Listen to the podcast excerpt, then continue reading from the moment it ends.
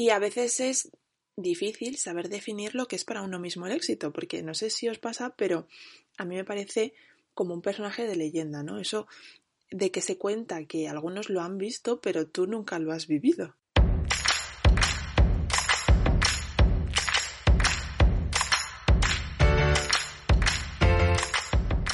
Hola, bienvenidos una semana más. ¿Qué tal? ¿Cómo va todo? Mi nombre es Cristina y esta semana vengo a hablar y a divagar de los sueños, de los sueños que tenemos, de cómo nos proyectamos en la vida, de a dónde queremos llegar,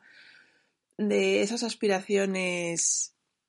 mm, no sé, a veces inalcanzables, mm, a veces se convierten en metas y en una señal que nos marca la dirección a seguir y cómo, mm, no sé, la anatomía de los sueños tiene mucho que ver con las historias inventadas que nos contamos, con el género de los musicales, porque mm, esta semana, más concretamente el domingo, he visto mm, la película titulada En un barrio de Nueva York, que en inglés se llama In the Heights. Eh, Heights es H-E-I-G-H-T-S. No voy a hacer, como siempre, spoilers de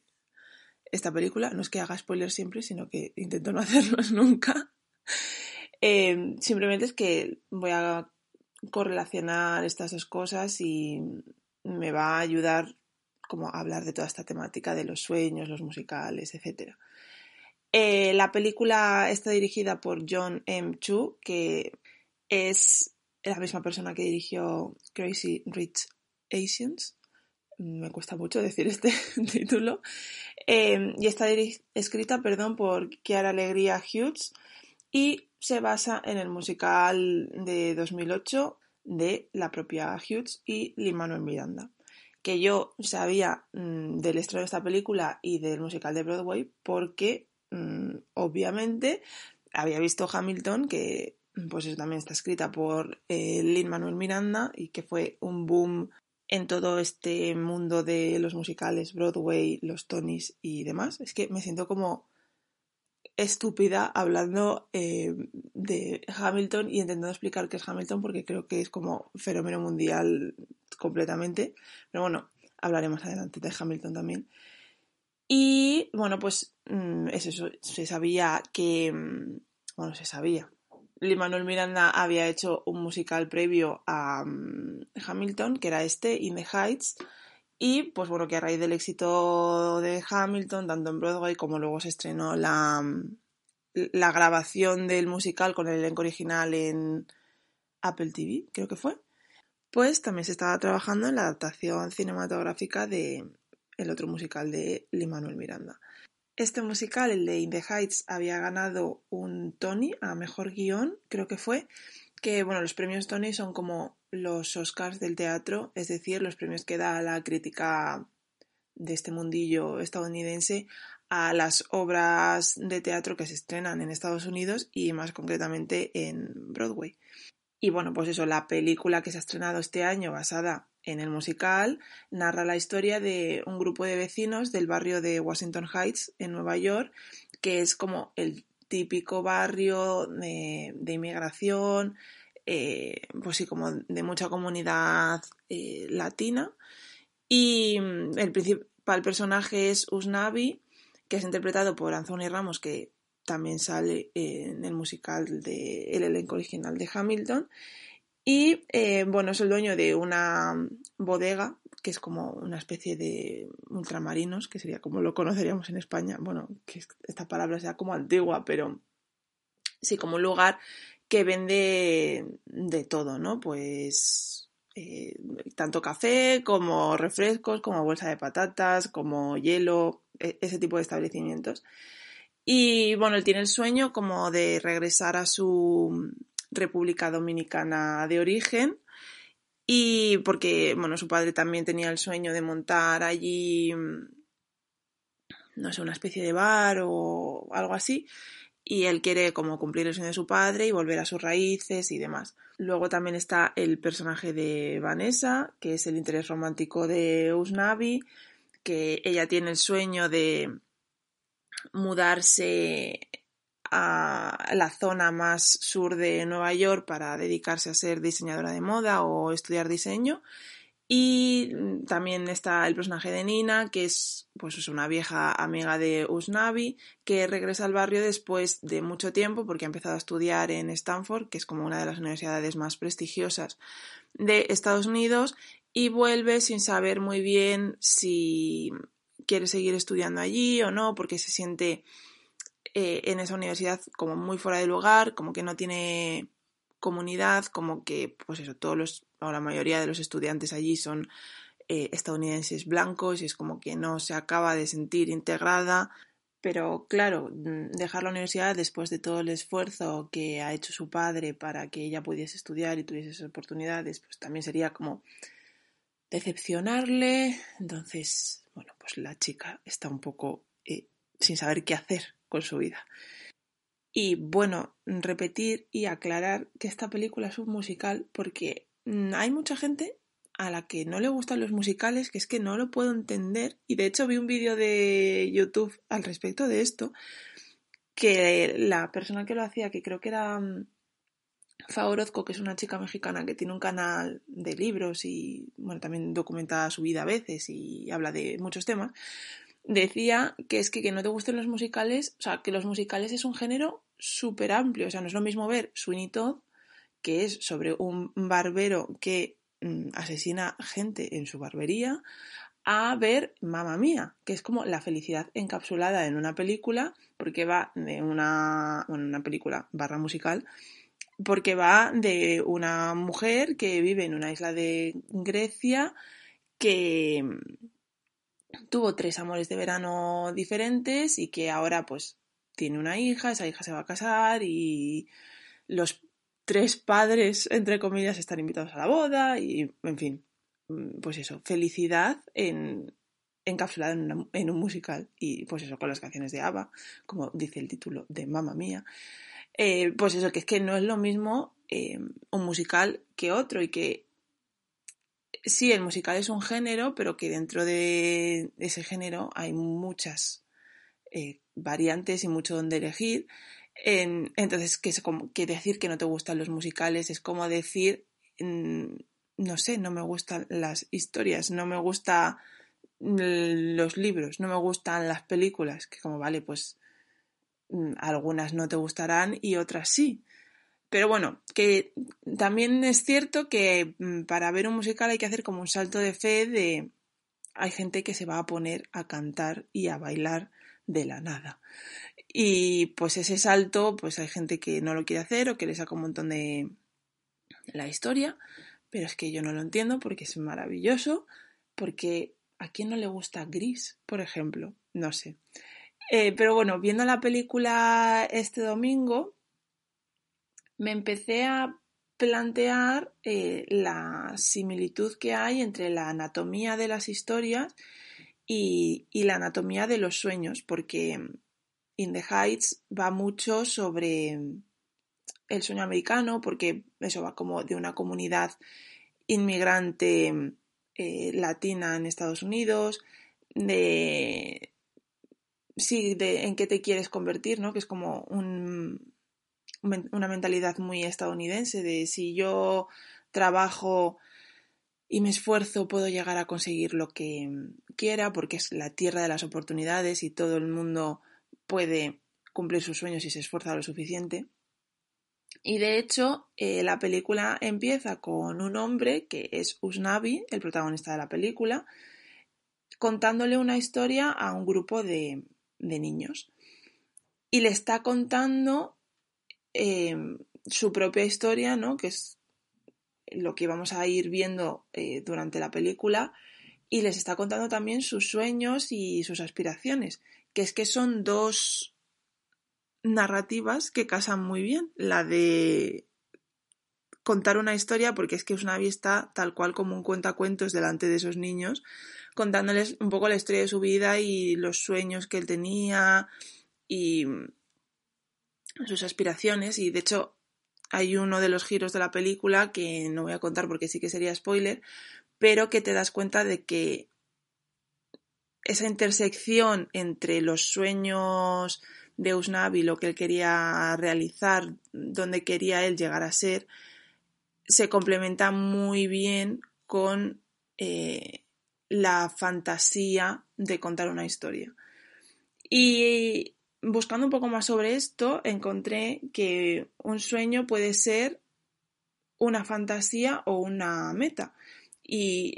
estoy hablando de los sueños en este podcast todo el rato como, como eso, como proyecciones a futuro, no como lo que te pasa cuando te metes en la cama a las 10 de la noche. Y eso, que pueden ser como una fantasía o una meta. Y puede ser, pues es un escape o una aspiración. Eh, una forma de mm, rechazar cómo las cosas son ahora mismo en tu vida y de aferrarte a cómo pueden llegar a ser en el futuro, ¿no? Pero claro, siempre está eso que tanto ansías o quieres o que te sirve para escapar en un plano que no es en el aquí y en el ahora, es en otro lugar, en proyección a futuro o, o, ya ni siquiera en proyección a futuro, sino pues, pues eso, como en, un lugar apartado de tu realidad que te sirve para escapar y evadirte de lo que te está pasando a ti ahora mismo en tu vida y de tu descontento con tu vida actual. Y investigando un poco más acerca de la naturaleza de mm, los sueños, encontré un artículo que decía que la mayoría de nosotros vivimos los sueños que tenemos como historias que nos contamos. La mayoría de la gente cuando oye hablar de sueños oyen narrativas que ellos quieren.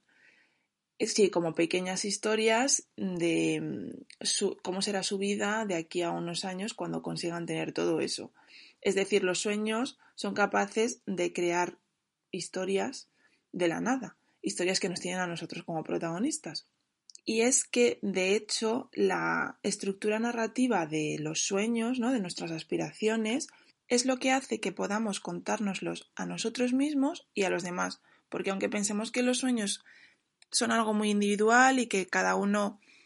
está enfocado en el suyo, y es eso lo que decía antes, ¿no? Que somos los protagonistas de nuestras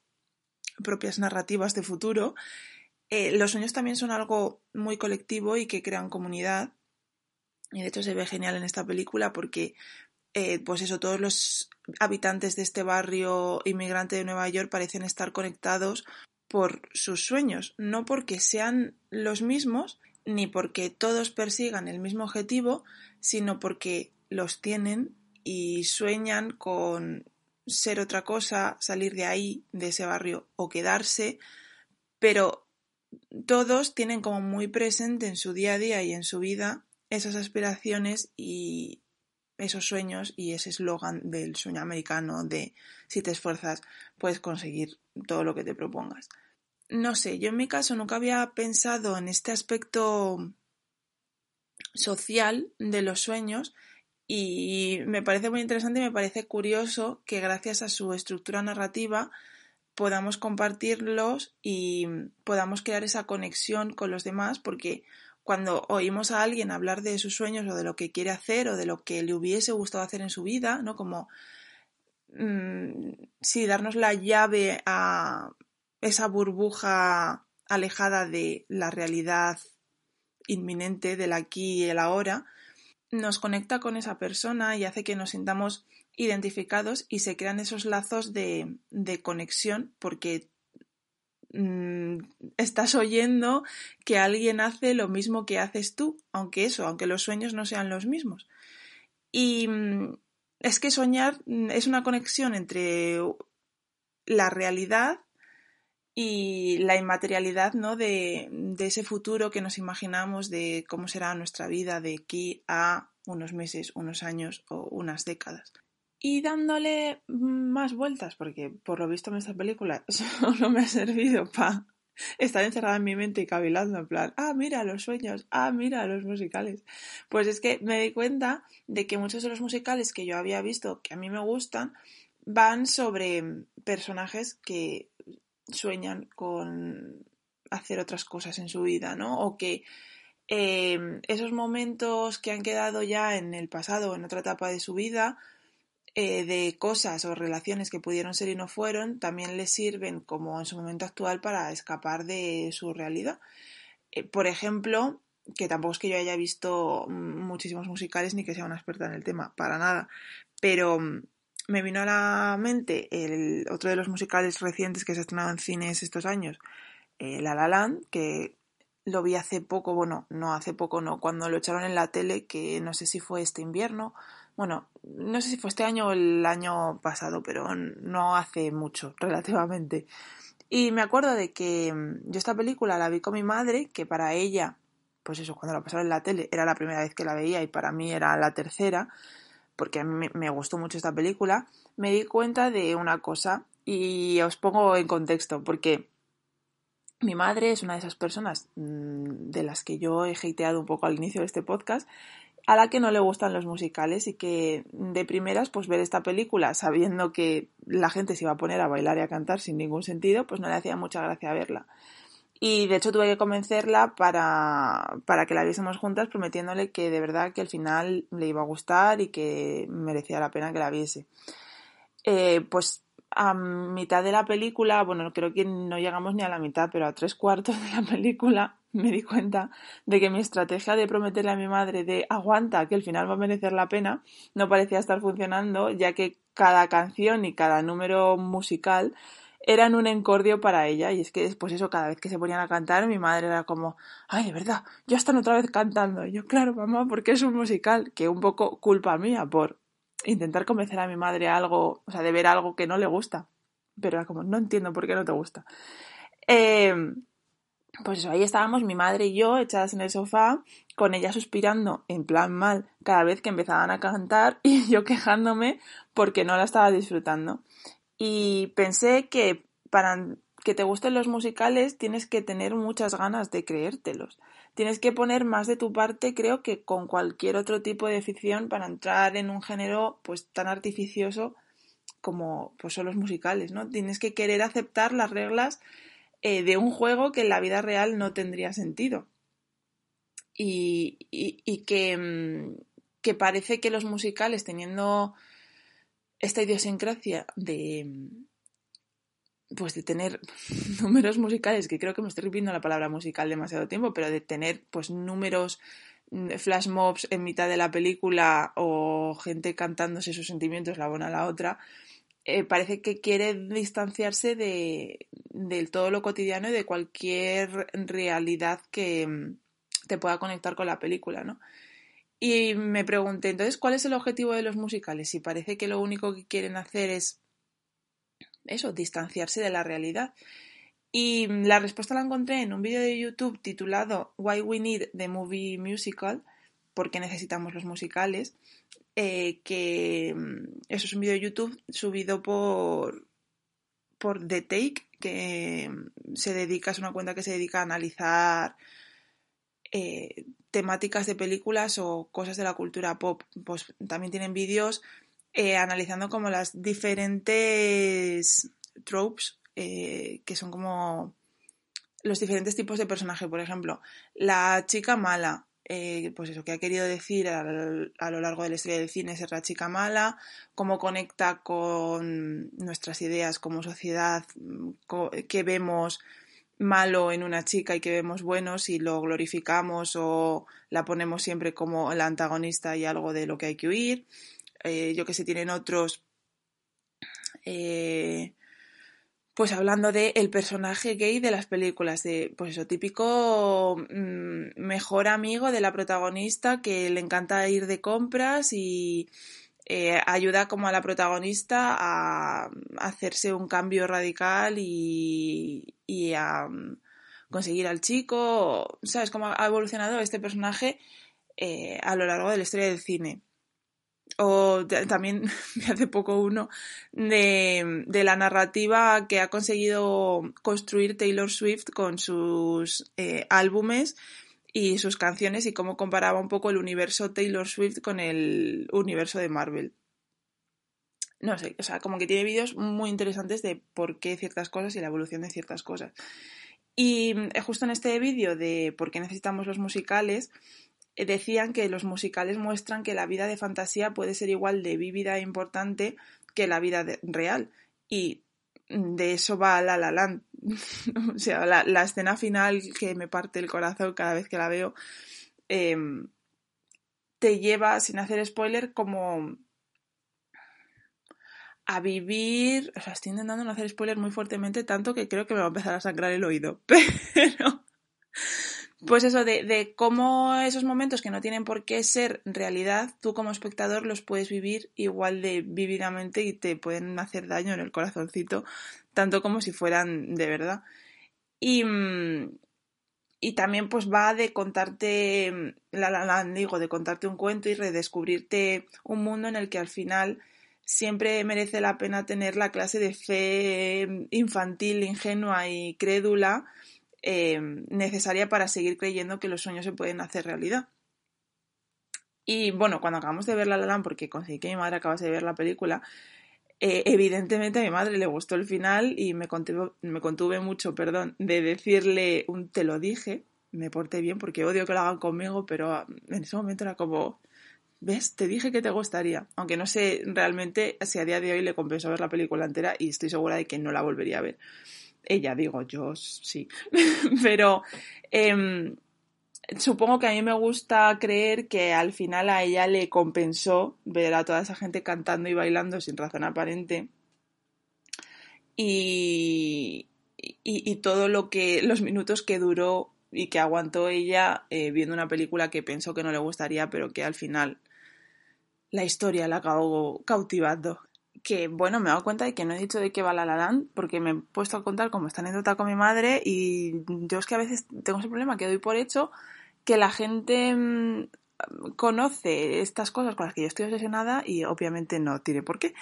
Y pues eso, va de, mm, de la historia de Mía y Sebastián, que Mía es una aspirante actriz que está un poco frustrada porque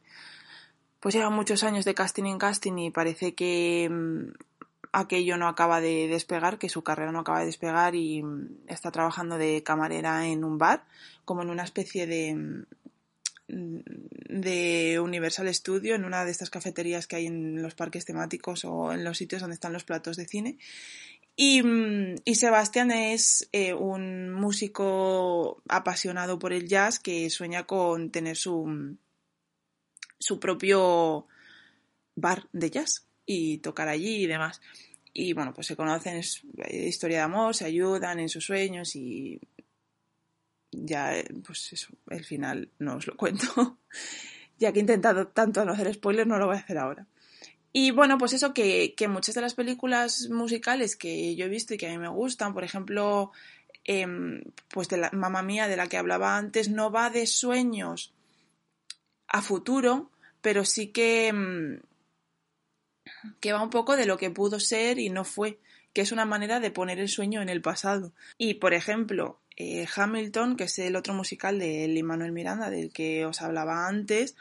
es que va tal cual del sueño americano, incluso mucho más explícito que In the Heights, a lo mejor, eh, porque va de uno de los padres fundadores de, mm, Estados Unidos,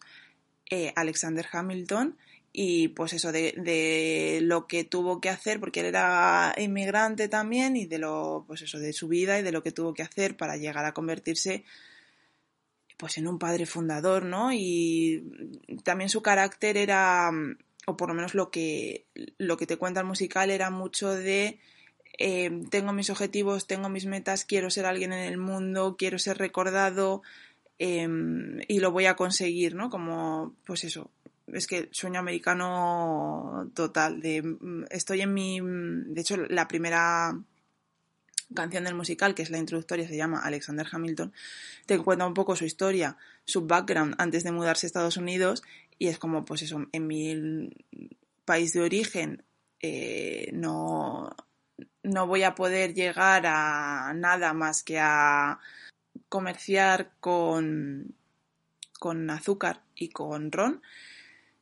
y ya está, voy a ser eh, una persona más en la cadena de montaje, nadie me va a recordar, eh, no voy a poder ascender de estatus o de clase social porque no hay oportunidades en mi país, entonces me mudo a mm, Estados Unidos como esta imagen de en Estados Unidos todo es posible, eh, puedes eh, partir de cero y conseguirlo todo. Y bueno, pues esta persona consiguió ser eh, padre fundador, lo que pasa es que también va un poco de, al final, como aquí en España, los padres fundadores, como igual que más conocemos, son Franklin o mm, Thomas Jefferson, pero pues eso, aquí en España y por lo que dice el musical, nadie se acordaba de Alexander Hamilton, que su sueño y lo que quería conseguir era que la historia le recordase. Y a pesar que también esto sale en el primer número del musical, a pesar de, mm, de ser una de las caras eh, impresas en el dinero americano, está, su cara está en los billetes de 10 dólares, eh, nadie le recordaba hasta que se estrenó, bueno, nadie le recordaba, ya me entendéis, hasta que se estrenó el musical en 2015, creo que fue, así que paradójico, cuanto menos. Y bueno, quiero que sepáis que soy consciente de que puede que estéis pensando eh, una historia sobre los padres fundadores, o bueno, sobre uno de los padres fundadores de Estados Unidos. O sea, no hay nada que me pueda interesar menos, de verdad. Que es que fue un poco lo que yo pensé cuando mi amigo me recomendó que escuchase la playlist de Spotify del musical, porque de aquella no se había estrenado todavía la especie de película o grabación del espectáculo que han hecho para Apple TV y, mira, es que pues me lo acabé escuchando. Es verdad que verlo, o sea, ver la grabación de, del espectáculo en el teatro ayuda, porque al final esto es una historia que se ha concebido para hacerse en teatro y no para ser un disco, pero que es que estoy obsesionada y de vez en cuando me pongo las canciones en Spotify y mi sueño en la vida o mi motivación para seguir escuchándolo, una de ellas es aprenderme las canciones, bueno, aprenderme todo el musical de Peapa, porque todo el musical es cantado. No sé, yo digo que le deis una oportunidad, que siempre lo podéis dejar a los 10 minutos, decir, oye, mira, esto no es para mí, pero es que yo creo que os va a gustar, porque es que tiene tanto detalle, o sea, desde las canciones, eh, que cada personaje tiene un leitmotiv, que es como una frase recurrente que mm, le caracteriza, junto con una melodía también recurrente mm, que, que, va eso, como adherida al personaje. Y de hecho, Jaime Altozano, el youtuber, tiene un vídeo analizando este musical y mm, explica mejor la figura del leitmotiv que nació con la ópera, con eh, Wagner, si no me equivoco, y eso, como Lin Manuel Miranda lo ha mm, actualizado, bueno, que no solo Lin Manuel Miranda ha hecho esto, pero que lo ha actualizado y lo ha traído hasta nuestros días con canciones de rap y de hip hop, porque el, musical sobre todo es de este estilo. Que es que, o sea, ya es una locura mezclar historia de Estados Unidos, rollo padres fundadores, con musical de hip hop no sé, es que es una experiencia. Y mm, eso, no solo las canciones, sino la escenografía, la puesta en escena, eh, te das cuenta de que hay personajes secundarios o bailarines que representan ciertas cosas, como por ejemplo una de las bailarinas eh, representa la muerte y, y, te va dando como pistas de lo que va a suceder en, el, en la historia y en el musical y la primera vez que lo ves es imposible darte cuenta porque hay demasiados estímulos y demasiadas cosas que mirar pero yo cada vez que lo veo, no sé si lo he visto ya como tres o cuatro veces, no, igual tres solo. Pero te vas dando mm, cuenta de más y más detalles. El caso, que podría yo hacerme un podcast solo hablando de Hamilton porque tiene telita para cortar. Pero bueno, que el, la motivación del personaje de Hamilton es lo que digo, ¿no? Dejar un legado. Tiene el sueño de pasar a la historia. Y así es como define el éxito el personaje, porque esto de los sueños que tenemos y a dónde queremos llegar tiene mucho que ver con nuestra concepción de, eso, de tener éxito, ¿no? O sea, pues a lo mejor el sueño de una persona es tener familia porque para esa persona lo más importante es eh, crear un núcleo familiar, tener gente alrededor, crear como conexiones súper profundas. Otra persona su mayor deseo es llegar a ser directivo de una empresa, o sea, estoy poniendo como ejemplos súper básicos y súper estereotipados, pero pues eso, a lo mejor esa persona que quiere llegar a ser CEO de una empresa, pues valora muchísimo como el reconocimiento profesional y para él o ella eso es el éxito. Porque a veces responder a la pregunta de qué es para ti el éxito es muy difícil porque no sé, es que yo veo la palabra éxito como una carcasa vacía de significado porque puede significar tantas cosas tan diferentes dependiendo de quién le preguntes que eh, me parece una palabra como muy personal. Y a veces es difícil saber definir lo que es para uno mismo el éxito, porque no sé si os pasa, pero a mí me parece como un personaje de leyenda, ¿no? Eso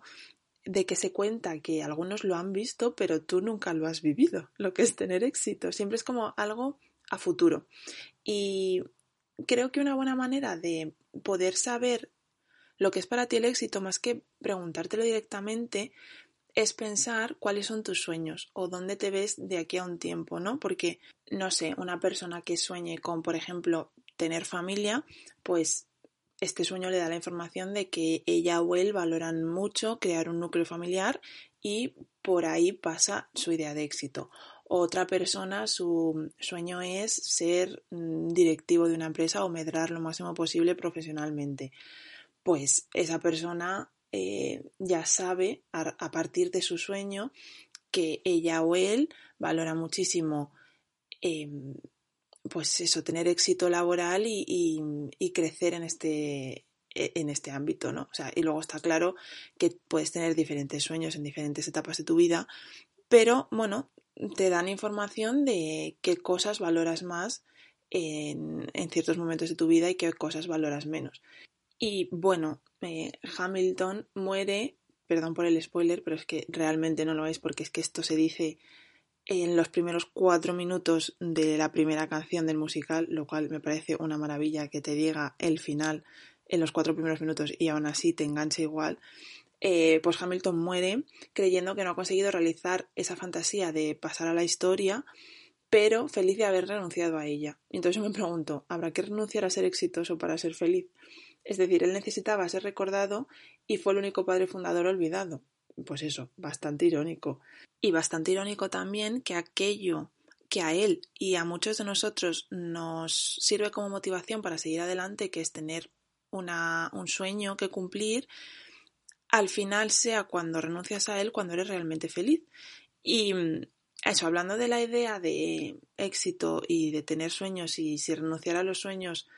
es lo que nos va a hacer mm, realmente estar contentos con nuestro presente y por lo tanto ser más felices, eh, quise buscar un poco sobre la idea del sueño americano, ¿no? Porque Hamilton va un poco de eso, eh, o bueno, tiene como tema transversal eso, In the Heights también es bastante claro que trata de ello, y es que si hay un país que ha explotado como eslogan patriótico que en su tierra los sueños se pueden hacer realidad, sin duda es Estados Unidos. Pero, ¿qué es exactamente el sueño americano? Porque es algo que, incluso fuera de los límites de, ese país, mm, se usa ya, o sea, ya es parte de la cultura popular, y no sé si es una de estas cosas que damos como tan por hecho que igual definimos mal. Pues em, resulta que el sueño americano no siempre ha significado lo mismo, o sea, no siempre ha significado em, que en Estados Unidos puedes conseguir todo lo que te propongas siempre y cuando te esfuerces por ello. De hecho, a principios de 1900, que fue cuando surgió este, esta expresión, em, el sueño americano era sinónimo de justicia social e igualdad económica, por lo que la riqueza como tal, que es un poco a lo que va asociado hoy en día el sueño americano, ¿no? Convertirse en rico, porque valoramos el dinero por todas las cosas, por encima de todas las cosas, perdón. Em, pues eso, la riqueza como tal era su principal enemigo. Y luego, durante la Primera Guerra Mundial, el sueño americano se transformó en un anhelo de democracia internacional. Es decir, que vemos que a medida que va avanzando la historia y cambiando las circunstancias sociopolíticas y económicas de la sociedad americana, el eslogan de sueño americano va cambiando su significado y recoge aquello que la sociedad desea y que no tiene en ese momento. Por ejemplo, es eso. En la Primera Guerra Mundial, pues no había democracia internacional. Entonces, el sueño americano era el objetivo y lo que quería pues la gente entonces, ¿no? Lo que más ansiaba. Es decir, que hoy signifique que en Estados Unidos hay un sinfín de posibilidades para que tú seas quien quieres ser sin importar tu posición económica, en qué familia hayas nacido, eh, tu raza, nada, solo tu esfuerzo cuenta, eso significa que estamos muy lejos de que eso sea una realidad, porque claro, si es el sueño americano, igual es que no es una realidad, solo es lo que más ansiamos. Y de hecho, que la identidad estadounidense se construya tanto sobre lo que quieren ser más que sobre lo que son, es un, un indicativo del optimismo congénito de los estadounidenses y que llevan en su ADN, o sea, su religión casi. Eh, hay un culto incondicional a la sonrisa y ser negativo es casi antiamericano. No por nada, en Estados Unidos hay como un culto a la sonrisa mucho mayor que en Europa, por ejemplo. Siempre hay como esta coña de que los americanos tienen sonrisas perfectas y los europeos no vamos al dentista. Y el peligro de ser tan optimista y de creer tanto en el sueño americano y de creer que el único problema de que tú no puedas conseguir algo es porque no lo has intentado lo suficiente y no te has esforzado lo suficiente, que es un poco también el, problema que estamos entrando en Europa y con todo esto de la productividad y ser siempre productivos y la responsabilidad de hacerlo bien, bueno, creer que la responsabilidad de hacerlo bien y ser exitoso solo está en ti, es que no nos deja ver las profundas desigualdades. Es decir, em, quienes encarnan el sueño americano son la excepción, no son la regla. Y es que fueron la excepción también en los años 60 cuando el término sueño americano empezó a adquirir el significado que, que conocemos hoy en día, ¿no? De si te esfuerzas lo suficiente puedes lograr lo que quieras, porque eso era una realidad, pero sobre todo para las familias o la gente de raza blanca. Sobre todo, que, que eran las que podían tener un empleo bien remunerado, una casa en propiedad, un coche y, en definitiva, vivir mejor que sus padres, pero no era una realidad para la mayoría de la población de Estados Unidos. Em, de hecho, sus dos, bueno, sus dos de sus últimos presidentes, me voy a saltar a Trump, em, pero Barack Obama y Joe Biden encarnan un poco esta idea de, de, superación, pero no es lo habitual que un hijo de madre separada de clase media con padre afroamericano llegue a estudiar en Harvard y de ahí del salto a la política y tampoco es normal que un hijo de clase media o bueno, no normal, sino la regla que un hijo de clase media llegue a convertirse también en presidente de Estados Unidos porque no va a tener normalmente los contactos para llegar allí, no va a tener acceso a muchas cosas que igual a gente de otro nivel adquisitivo, con otro círculo de gente y otras influencias, le es más fácil llegar. Es decir, en Estados Unidos es verdad que hay oportunidades y hay esperanzas y hay opciones, pero no son las mismas para todo el mundo. Y bueno, creo que ahora también se le añade el hecho de que la clase media es una clase cada vez más menguante y que ya eso de aspirar a tener una vida mejor que la que tuvieron tus padres cada vez es un sueño más lejano y no es para nada una realidad o no sé, la norma, ¿no? Y uno de los problemas de soñar demasiado, tener la cabeza en las nubes, es que te impida ver la realidad de tus posibilidades y hacerte sentir igual más en control de tu futuro de lo que realmente tienes. También por eso es tan atractivo, ¿no? Pasarse el día soñando y tener un objetivo, porque en ese espacio entre el presente y lo que ocurrirá, pues todo es posible, pero luego hay que bajar eso a la realidad y ahí puede estar el problema. De hecho, es algo con lo que yo confieso que no me llevo nada bien porque eh, me encanta como, mm, sí, pensar que todo es posible o, imaginarme a mí de ciertas maneras.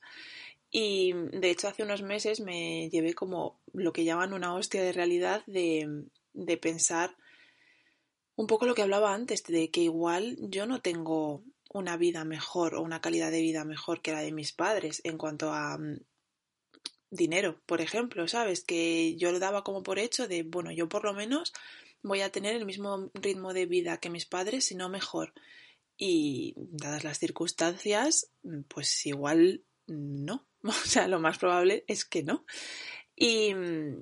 y vale que sí, que hay una parte mía de responsabilidad de que igual yo no lo he hecho o no lo haré o no lo estoy haciendo, no lo sé, lo mejor posible y no he aprovechado todas mis oportunidades, pero hay otra de que al final llega un momento en el que la realidad se impone, ¿no? No sé, es una balanza pero no, se puede pensar completamente de uno o completamente del otro. De uno en plan de es que mira, la realidad es la que es, yo no puedo hacer otra cosa, tiro la toalla y no hago nada. O del otro lado de no, me da igual, yo voy a luchar contra las adversidades y voy a conseguir em, lo imposible. Pues tampoco. Pero bueno, que es difícil llegar como a ese punto medio a poder ver la realidad, pero no volverse un cínico y quedarse de brazos cruzados y aceptar ciertas cosas que no nos gustan también. Y mm, bueno, volviendo a hablar más en concreto de In the Heights, que es que, madre, yo cada día me enrollo más aquí. O sea, me acuerdo del primer podcast que me costaba como llegar a los 20 minutos y ahora estoy aquí 40 mm, de charleta y todavía me queda acabarlo. Pero eso, volviendo a hablar In the Heights, una de las críticas que ha tenido mm, la película es que los cineastas o el director, la directora de casting de, de la película, ha seleccionado actores latinos de piel clara para los papeles principales, a pesar de la prevalencia de latinos de piel oscura en el barrio donde se rodó la película, que es además, o sea, tiene más delito porque es el barrio que quiere mm, eh, Miranda, su objetivo era hacer visible este barrio y hacer visibles sus habitantes, y es como que se ha quedado un poquito corto. De hecho, cuando leí esto, fue como una decepción porque es que yo, eso, a Manuel Miranda es como que le adoro como creador. Eh, y dije, jolín, pues voy a tener que bajarle un peldañito porque esto lo ha hecho mal. Pero luego vi la respuesta que había tenido al respecto de esto y, y creo que lo he vuelto a subir donde estaba porque se ha hecho responsable del error, lo ha... Mm, o sea, no ha dejado pasar las críticas o hacer como que no las había oído y ya está, sino que ha pedido perdón él dijo que él empezó a escribir In the Heights, de hecho creo que lo empezó a escribir cuando estaba en la universidad o acababa de acabar la universidad, porque la suya era una realidad que no sentía que fuese vista o representada en los medios. De hecho, él no sé si nació, pero los primeros años de su vida los pasó en, el barrio donde se basa la película, en Washington Heights, y él es eh, estadounidense, pero su familia y su ascendencia es puertorriqueña. Y bueno, pues tiene mucho que ver con la película. Y mm, ha mandado un comunicado diciendo que durante los últimos 20 años de su vida todo lo que él quería era que nosotros, refiriéndose a la comunidad latinoamericana viviendo en Estados Unidos, y recalca todos nosotros, nos sintiésemos vistos. Dice en este comunicado que ha intentado con esta película pintar un mosaico y crear un mosaico de la comunidad que le vio crecer y claramente se ha quedado corto. Pide disculpas, lo cual es que me parece de chapó, porque es como lo normal que hay que hacer, pero esto pues no se suele hacer. Eh, dice que está aprendiendo del feedback que está recibiendo y de las críticas que está recibiendo. Da las gracias a los que le han hecho ver que, pues eso, que se ha quedado corto, que no ha sido suficiente y que la gente latinoamericana de piel más oscura no se siente representada en su película y les dice que les está escuchando y, que lo intentará hacer mejor la próxima vez y también se abre en el sentido de decir que está intentando crear espacio para dos sentimientos que tiene ahora mismo, o bueno, en el momento de escribir el comunicado, que era, por un lado, el increíble orgullo que tiene por la película y por haber hecho este proyecto y a la vez sentirse responsable y mm,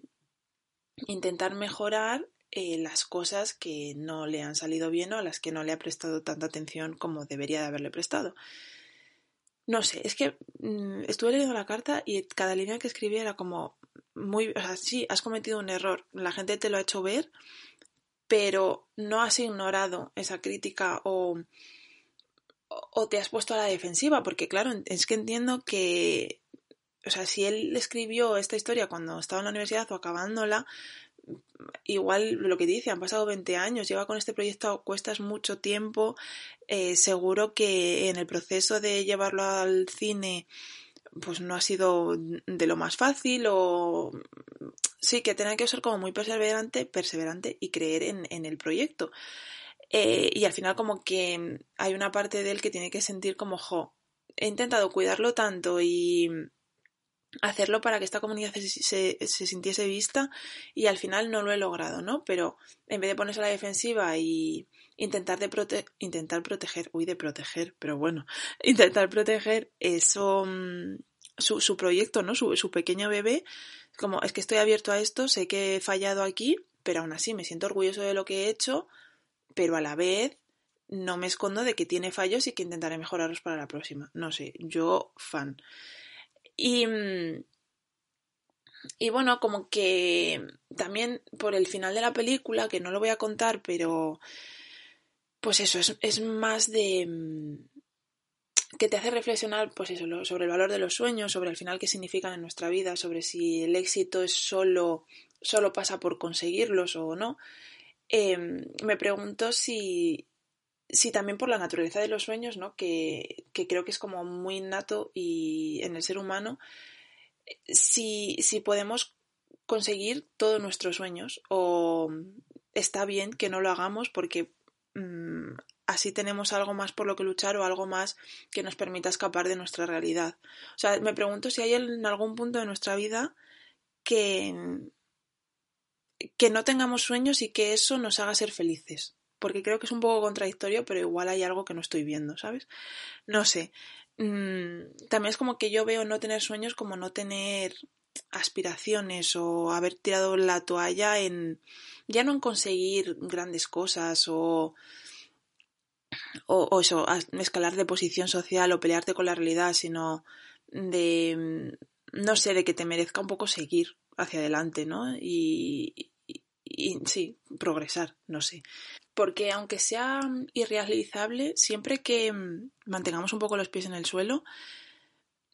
aunque sea lo que sea que queramos, sea inalcanzable, no, nos motiva a seguir, ¿no? Y a, y a, conseguir otras cosas que igual son mejores para nosotros, pero, pero a estar en movimiento y a no quedarnos parados. Igual es que yo tengo miedo como a, quedarme parada y no hacer nada y tengo que solucionar eso y viviré más tranquila y más feliz y menos agobiada y menos ansiosa, puede ser. Pero no sé, me, me pregunto, son preguntas para las que no tengo respuestas, como muchas de las de este podcast, que es como yo os traslado aquí mis dudas existenciales, eh, no sé, igual esperáis que las responda y es un bluff porque no, no tengo respuesta. Pero mm, es eso, es posible vivir sin tener sueños, sin soñar con ser algo o tener algo que todavía no tenemos. Igual es igual de imposible como vivir sin contarnos historias, ¿no? Por muy ficticias que sean y por muy realizables que sean. No lo sé. Y bueno, hasta aquí, hasta aquí de plantear preguntas sin respuesta, creo que ya es suficiente. Eh, nada, hasta, hasta la semana que viene. Gracias por escucharme. Espero que, mm, que no os traslade mis dudas vitales, solo una distracción y ya está. Y mm, no, no, sé qué voy a ver esta semana. Siempre digo lo mismo y al final siempre acabo mmm, viendo algo. Tenía. Tengo pensado hablar, no sé si echaré la semana que viene, pero en algún momento de la serie de, de Bold Type. Esta que es un poco como mm, parecida a Sexo en Nueva York, pero actual entre comillas. Eh, no sé, porque tengo muchos pensamientos al respecto y... Y bueno, sí, no voy a empezar aquí porque es que si no, me, me, tiro aquí otros 10 minutos hablando solo de esto y en este podcast ya no tiene sentido. Así que nada, hasta la semana que viene, gracias por escucharme y un abrazo.